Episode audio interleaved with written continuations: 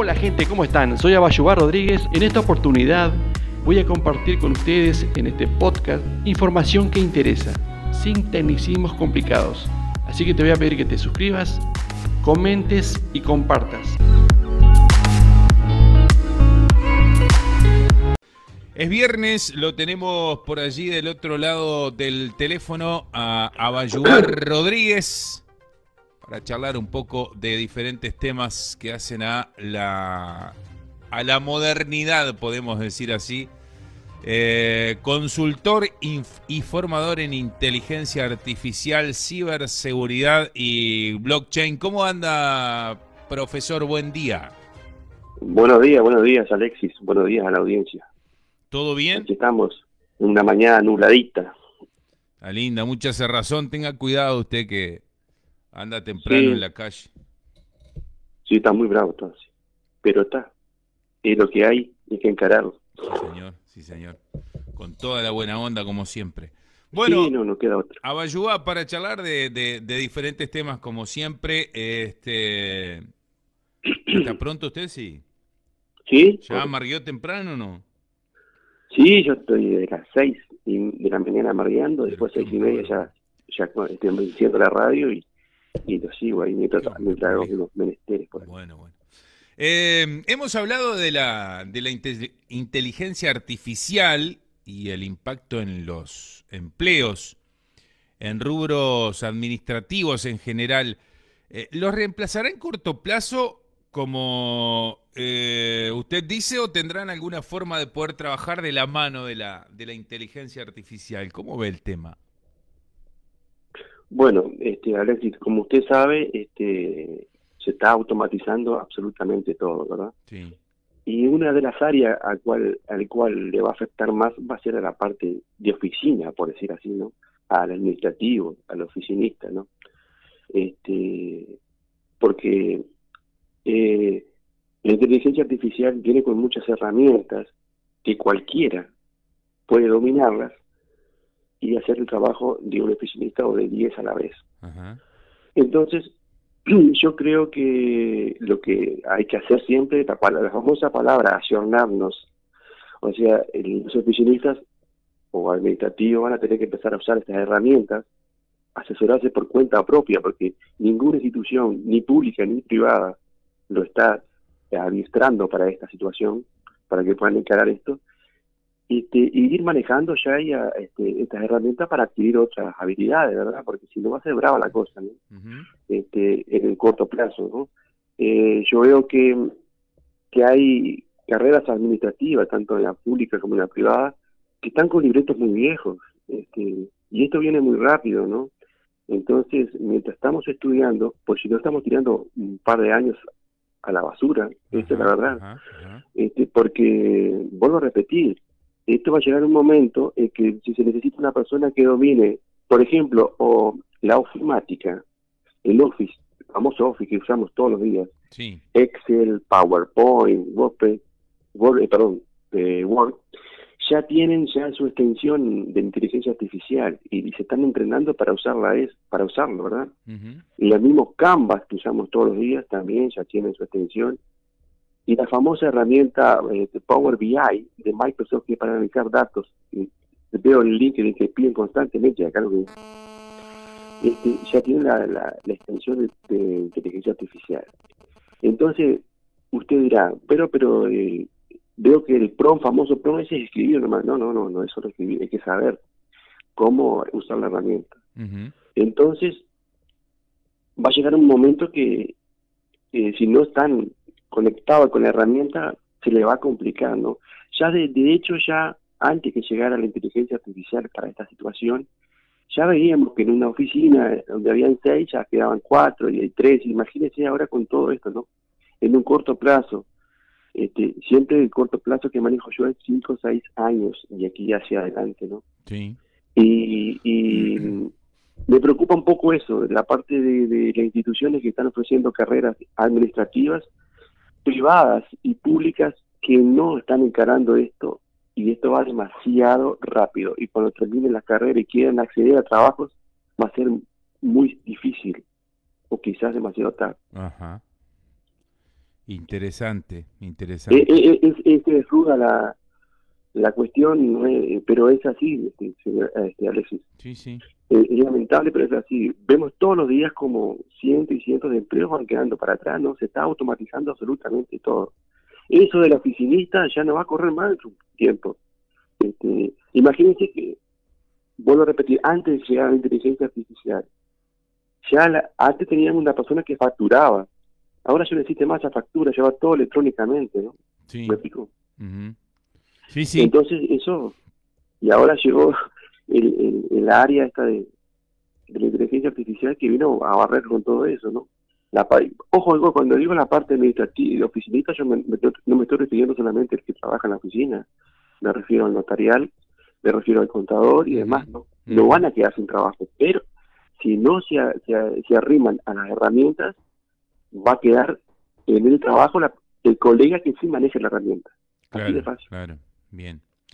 Desde que empezamos las columnas, eh, has nombrado el blockchain en varias oportunidades. ¿Qué es el blockchain? Las criptomonedas y los contratos inteligentes. ¿De qué estamos hablando, Abayuga?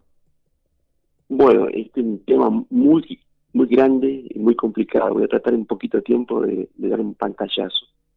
El blockchain es un libro contable, como cualquier libro contable, que está en máquinas, pero es descentralizado y es para hacer transacciones. ¿Qué es descentralizado? Que no hay ningún dueño del otro lado. No está en un, en, un, en un servidor ni, ni un hosting, nada, sino que son miles y miles de computadoras los que están conectadas. Entonces yo le hago una transacción a usted y queda grabado esa transacción automáticamente en esas miles y miles de, computadoras. ¿Me explico? Sí. Entonces no hay forma de, hackearlo, de manipularlo, de cambiar nada. Mientras que, que, esas transacciones, hay trabajadores, por decir así, entre, comillas, que están conectados a esa blockchain que se llaman mineros, entonces, ellos lo que hacen, cuando yo le hago la transacción, genera una dificultad matemática que el primero que la pueda descifrar se lleva el, pago de esa transacción, los mineros, ¿no? Y todas esas computadoras que están, que, digo, que, quedan grabadas, se llaman nodos. Entonces, ¿se acuerda de Ares, aquel programa de música que teníamos antes? Sí, que no, tenía ningún virus. ¿Eh? El que no tenía ningún virus. Bajaba un tema y 55 virus atrás. Seguro. pero el mecanismo, sí, sí, pero el mecanismo era el mismo, ¿no? Ajá. O sea, él, él, no estaba conectado a ningún servidor, sino que a varias computadoras. Ahí va. Pero acá, acá, el tema es que blockchain no tiene virus, no tiene absolutamente nada, porque es un libro contable, queda claro, cuatro líneas grabadas, ¿me explico? Claro, sí, sí, sí. Entonces, eso, ¿y ahí qué pasa? Ahí vive, la, viven las criptomonedas. Por ejemplo, conocemos, surgió toda este, esta idea con el tema del Bitcoin, que es una criptomoneda. Este, pero usted puede tener su criptomoneda si quiere también. Se llama token RC20. Usted puede eh, crear un token RC20 llamado era eso nomás. Ajá. Y bueno, puede usarlo en proyectos o si, si quiere entrar en la parte de, de, la financiera, o sea, en la DeFi que decimos nosotros, finanzas centralizadas, usted se presenta a un exchange y dice, este es mi token. Bueno, ¿cuánto vale su token? ¿Y qué tienes para respaldar? Tengo para respaldar eh, mil pesos y usted hizo mil tokens, entonces su token va a valer un peso y ahí empieza toda la parte de trading, ¿me explico? Ajá. O como puede o como puede usarlo en un proyecto, o sea, cualquiera puede tener un token de RC20. Y esos viven todo dentro de la, de la, de la blockchain. Y cuando se genera la transacción, cualquiera puede ver su, transacción. Lo único que no va a estar su nombre, sino que va a estar su dirección, que va a ser un, una, son 25 o 30 caracteres, que que es la famosa dirección, la address que, se dice en blockchain. O sea, nadie sabe que está ahí. Por eso es que se, usa, se usó muchísimo, se usa muchísimo el lavado de activos, se imagina esto, ¿no? Claro. O sea, eh, o sea, nada tiene que ver el blockchain para el uso que le están dando. ¿Me explico? Y ahí vienen los contratos inteligentes. ¿Y qué son los contratos inteligentes? Es un contrato como cualquier escribano hace, pero que sí que está grabado ahí, con el mismo mecanismo de la transacción. ¿Me explico? Entonces nadie puede manipular un contrato, un contrato normal, eh, puede ser manipulado perfectamente por, por las personas o cualquier profesional. ¿Verdad que sí? Porque somos humanos. Sí. Acá, no, no va a pasar nunca, porque una vez que quedó grabado, quedó para siempre, nadie puede tocarlo. O sea, es el mismo, el mismo contrato que hace un escribano, pero en forma de código, con en, en otra eh, blockchain que se dio cuenta de este, de esta, este, este nicho, por decir así, y creó todo este sistema de contrato inteligente que se llama Ethereum, la, la, la blockchain. Entonces, la parte notarial, por ejemplo, la están usando en todas partes del mundo ya, este, los contratos inteligentes. Usted puede hacer un contrato inteligente con una persona y comprarle una casa. La, la, la casa vale 100 pesos, usted le paga 50 pesos para arrancar y le dan la llave, y el otro 50 pesos cuando termina eh, a los 30 días. Perfecto. Usted va, eh, sale el contrato inteligente, queda plasmado y programado. Y usted paga la, la, entrega y le da la llave. Pero a los 30 días usted se complicó y no pudo pagar los, los 50 que faltaban. El contrato inteligente puede comunicarse con un software que está en la llave de su apartamento y no dejaron entrar. ¿Me explico? O sea, los contratos inteligentes viven dentro de la blockchain, viven, no tienen este, eh, contacto con el exterior, a, no ser por un puente llamado oráculo. Hay oráculos que ofrecen el estado de tiempo, otro el, el, valor de, una moneda, y así sucesivamente. O sea, vio el potencial de todo esto. Y de ahí, y, cerrando esta partecita, eh, así, esto, estamos hablando de la blockchain descentralizada, ¿ok? Pero también hay privadas. Bingo. Y las privadas, ¿quién, ¿quién las usan? Los bancos, ¿no? Y este ahí que los bancos se dieron cuenta de este potencial y los bancos centrales están generando ya su propia moneda virtual. Todos los bancos centrales. Nosotros, nosotros no, vamos a usar más moneda, ni papel, ni nada de eso. Vamos a ver esa moneda del Banco Central que va a sacar todo lo que son bancos comerciales que hay en el medio, ¿me explico? Y vamos a quedar usted y yo directamente con el Banco Central. Él lo va a calificar, que ya lo está calificando. Él puede decir cuándo usted puede gastar ese dinero dónde puede gastar, si puede ahorrar o si no puede ahorrar. Usted se imagina por dónde viene la mano, ¿no? Este, y esa es la diferencia que hay entre una blockchain y la otra. Es un tema muy grande, ¿no? Este, muy complicado, pero lo importante acá es tener en cuenta que cómo funciona el blockchain, para qué sirve, y no quedarse con esa parte de la, de la DeFi, este, finanza descentralizada, que son las criptomonedas, del trading, que ocurren muchas cosas ahí, ¿no? Bien. Sino que el blockchain tiene otra, otra, otra cuestión y va más allá. Por eso lo están usando los, bancos y demás. Bien. La última, Abayugá, volviendo al tema ciberseguridad, también eh, hemos hablado de las estafas en, el tema de los bancos, ¿no?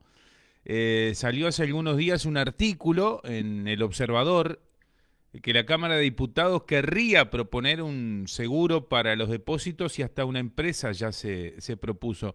¿Qué opinión tiene usted del tema? Sí, yo también pude mirar el título y el preámbulo nada más porque no soy, no tengo suscripción del, del observador, por lo tanto no pude acceder a todo el, el artículo. El, artículo. Pero me bastó con, con leer esa partecita, también lo vi. Lo estaba por, por pasar a otro lado para mirarlo bien. Este, yo voy a explicar lo que dije hace unas, hace unas, unas columnas atrás. Cuando ustedes le vacían la cuenta en el banco, no están hackeando el sistema del banco, lo están haciendo de voluntad con sus credenciales. A quien le robaron las credenciales es a usted, no al banco. ¿Me explico? Sí. Aclaro por la duda porque aquí el banco no me paga nada para esto, ¿no? Pero funciona así, ¿entiendes? A través de un phishing, a través de un llamado telefónico, a través de, de un mensaje de texto, todo lo que se llama ingeniería social. A usted le sacaron, le robaron la información y entraron como si fuera usted al banco. Claro. ¿Me explico? Claro. Entonces hay toda una controversia que es muy difícil eso de, y basado en todo eso que estoy diciendo, ¿para qué queremos un, para qué queremos este un seguro para pagar más seguro? Por usted tiene que pagar un seguro para tener unos pesitos ahí. Y le va a asegurar, no sabe lo que va a asegurar, porque acá no, ¿cómo va a hacer para asegurar todo esto? O sea, ¿me entiende? este, yo lo que, eh, lo que pienso es que, bueno, que eh, y, aparte otra cosa, una vez que salga eso, uno va a tener opción, va a tener que pagar el seguro, sí o sí. ¿no? Entonces, hay otros intereses creados, me parece, por aquí. Bien. No es la solución. Esa no es la solución. La es información concreta. Y acá voy contra el banco. ¿Usted ha visto alguna alguna vez publicidades que le ha llegado a usted masivamente informando de lo que es una estafa, cómo, cómo, cómo este, tratar de evitarla y demás? Yo me he enterado cuando entro a la, cuenta del banco que está un cartelito ahí, pero no he visto que hayan gastado dinero en publicidad para informarle a las personas. Me parece que viene por ahí en la mano, ¿entiendes? Este, no veo, no lo veo, no lo veo. O sea, más que un, para mí un curro, ¿qué quiere que te diga? Porque es como si usted quisiera, eh, no sé, ¿cómo, usted, cómo, ¿cómo esa empresa que ya está postulándose va a asegurar que mi video esté ahí bien? Si mientras tanto el, banco nadie lo hackeó para, sacar mi cuenta, sino que accedieron con mi... y, y se da para otras cosas también, a decir, yo mañana pasado le paso mis credenciales a fulano que está allá en la India y digo, ven a entrar a mi cuenta acá y vaciarme. Y vamos y vamos y voy al seguro. claro, claro, claro. Sí, sí. Por viene la mano. Esa es mi forma de pensar, capaz que estoy equivocado en, mm. esta situación. Mm, bien, interesante el, ese punto de vista. Bueno, a agradecer como siempre. Dice por acá, anda este, Anita Lanoguere, no sé si la conoce.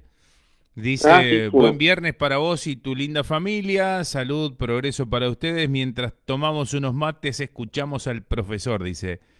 Eh, qué bien su explicación de la tecnología progresiva. Sus palabras son muy entendibles, dice eh, Ana. Y bueno, esa es la idea, ¿no? Que todos podamos entender de qué estamos hablando. Claro, cuando usted me sacó calzado con el tema de blockchain, en mi cabeza giraban palabras comunes para tratar de representar todo esto, porque no es fácil llevarlo a plano normal, básico, abajo, para que se pueda entender. Claro, bien. Yo agradecer y bueno, nada, el viernes que viene nos volvemos a, a, escuchar, ¿le parece? Le mando un abrazo, buen fin de semana. Bueno, un abrazo y buen fin de semana para todos. Igual, chau, chau.